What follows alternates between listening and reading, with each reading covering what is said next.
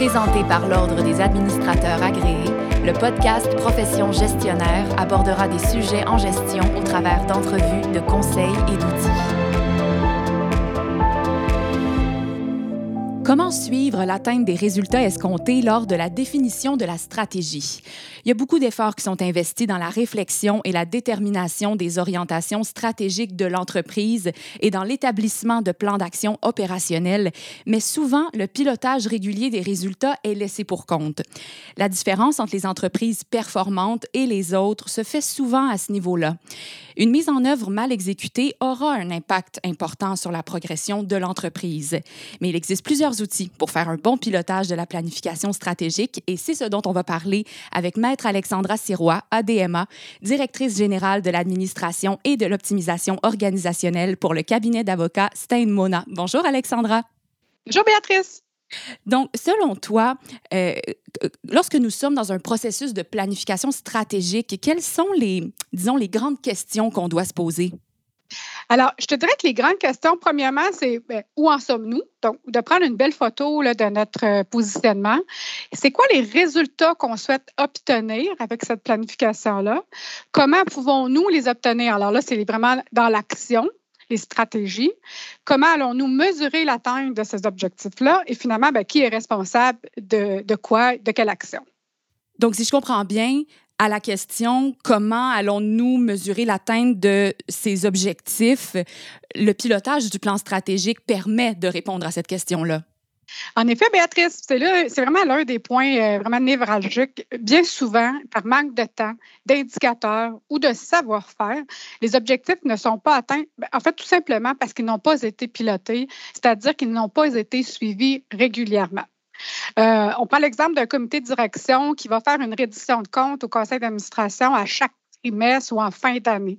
Alors, on va balancer plusieurs chiffres, plusieurs pourcentages, sans trop d'informations, en fait, sur les cibles qui étaient atteintes, puis qui ne sont pas nécessairement toujours liées directement à un objectif là, euh, du plan euh, stratégique. Je vous donne un exemple. Alors, le comité de direction comptant va dire, nous avons dispensé 15 formations cette année. Bien, c'était quoi la cible? Combien est-ce qu'on en a fait l'an passé? Combien est-ce que les concurrents en ont fait? Combien de personnes ont été touchées? Quel était le lien avec la mission de l'entreprise? Alors, c'est vraiment des questions qui sont importantes de répondre pour pouvoir bien apprécier finalement si on atteint les objectifs qu'on se fixe dans notre plan stratégique. Hum, très bien. Et depuis le, début de l'entretien, on parle du pilotage du plan stratégique. J'aimerais qu'on s'attarde sur le terme piloter. Est-ce que tu pourrais nous expliquer ce qu'est une, salle de pilotage, disons?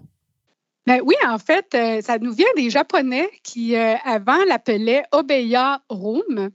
Euh, dans le fond, c'est un espace qui est dédié pour que les équipes, les gestionnaires se rencontrent de manière régulière. Ils vont faire le point sur leur performance actuelle, puis ils vont discuter, en fait, des actions qui sont à prendre pour améliorer euh, le futur. Euh, dans cette salle de pilotage-là aussi, ce qui est, important, c'est que c'est un système de communication et d'alignement organisationnel. C'est-à-dire qu'on va parler de la cascade d'informations à tous les niveaux. Donc, le niveau stratégique va communiquer aux, aux équipes plus opérationnels, donc les objectifs à atteindre. Et les équipes, eux autres, avec leurs propres objectifs et leurs propres indicateurs, vont être capables de dire, bien, voici les écarts au niveau de la performance, voici les obstacles qu'on voit, puis voici les pistes d'amélioration qu'on devrait remonter au niveau euh, stratégique. Donc, ça nous permet, avec cette salle de pilotage-là, de vraiment bien euh, avoir un, canal de communication à l'intérieur de toute l'entreprise. Mmh, d'accord. Puis concrètement, une salle de pilotage, tu, la décrirais comment? À quoi ça ressemble? Alors, c'est sûr que moi, euh, les salles de pilotage, je les ai toujours vécues physiquement.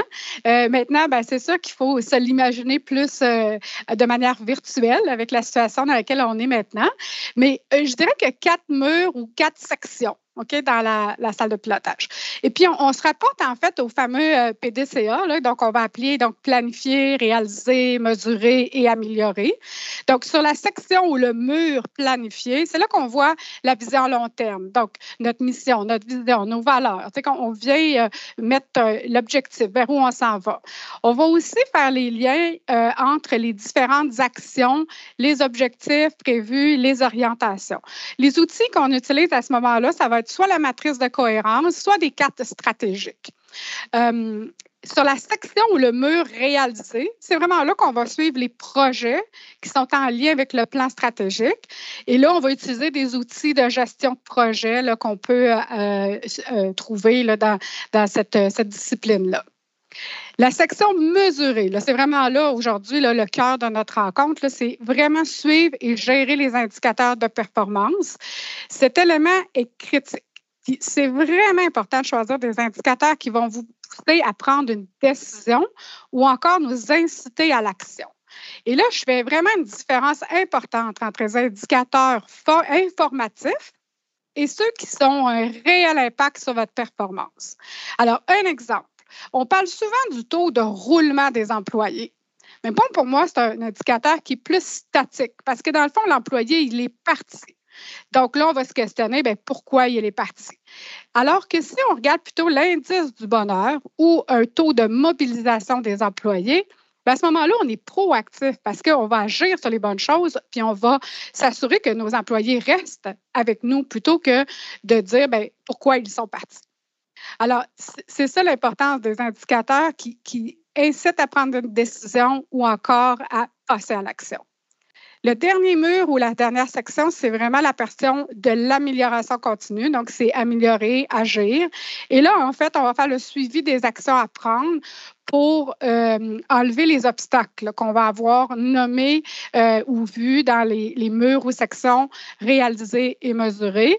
Ce que je veux dire par là, c'est que, par exemple, si dans un, un, des indicateurs de performance, on se rend compte qu'il y a un écart, c'est-à-dire que je n'ai pas atteint la cible, là, à ce moment-là, les équipes vont se questionner, bien, qu'est-ce qui est arrivé et qu'est-ce que je peux mettre en place pour m'assurer de répondre, de réaliser mon objectif dans ma prochaine, euh, prochain mois ou prochaines semaines ou, trimestres selon la, période de mon, de mon indicateur. Euh, donc, comme je vous disais, il existe en fait des salles physiques. Euh, là, c'est facile de les imaginer avec les murs des tableaux blancs, mais il existe des logiciels euh, pour créer des salles virtuellement. Donc, je vous nomme là, seulement iOBEA, Miro, Mural. Donc, ce sont des, des logiciels qui pourraient vous aider là, à monter votre salle de pilotage. Puis, pour une entreprise qui souhaiterait euh, mettre en place cette salle de pilotage, quelles seraient, selon, selon toi, les grandes étapes à suivre? Alors, chaque niveau a son propre pilotage, c'est-à-dire au niveau opérationnel, tactique ou euh, stratégique. La salle de pilotage complète se situe plus au niveau stratégique. Et donc, mes grandes étapes, ce serait tout d'abord ben, débuter la démarche, préparer le changement, c'est très important. C'est complètement nouveau, puis il faut que les gens ne se sentent pas euh, évalués personnellement, mais que ce soit bien l'évaluation de, des objectifs de la compagnie. Co-créer avec les gestionnaires stratégiques. Donc, de, de, décider avec eux c'est quoi les indicateurs et comment virtuellement ou physiquement, on va faire la salle de pilotage. Ensuite de ça, co-créer avec les gestionnaires opérationnels euh, ce qu'on appelle la station visuelle, euh, c'est-à-dire ben, les indicateurs et la place où on va mettre euh, le suivi des actions pour les équipes opérationnelles. Et la dernière étape, en fait, serait tout ce qui est l'appropriation de la résolution de problèmes et de s'assurer que la communication passe bien entre les niveaux opérationnels, tactiques et ensuite stratégiques. Puis finalement, ben, tout ça, c'est un cercle continu. Donc, évidemment, on doit s'assurer de, toujours faire euh, l'audit euh, des, indicateurs et du processus pour que euh, tout soit respecté et que ça fonctionne bien là, dans la boucle. Excellent. Merci beaucoup, Alexandra, pour votre venue à Profession gestionnaire. Donc, si on devait retenir trois points essentiels aujourd'hui sur la planification stratégique et son bon pilotage, eh bien, d'abord, choisir des indicateurs qui aideront les équipes à prendre action, à prendre des bonnes décisions et à s'améliorer sans cesse. Euh, aussi, de s'assurer de gérer le changement que ce nouveau mode de pilotage va entraîner.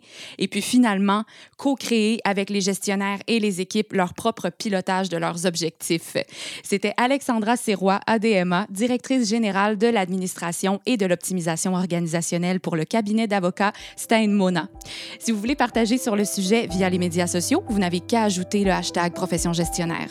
Merci, chers auditeurs, chères auditrices. À la prochaine. Merci, Alexandra. Profession gestionnaire était présentée par l'Ordre des administrateurs agréés l'Ordre professionnel des gestionnaires du Québec. Pour des articles, des outils et des formations en ligne en lien avec le domaine de la gestion, visitez le adma.qc.ca.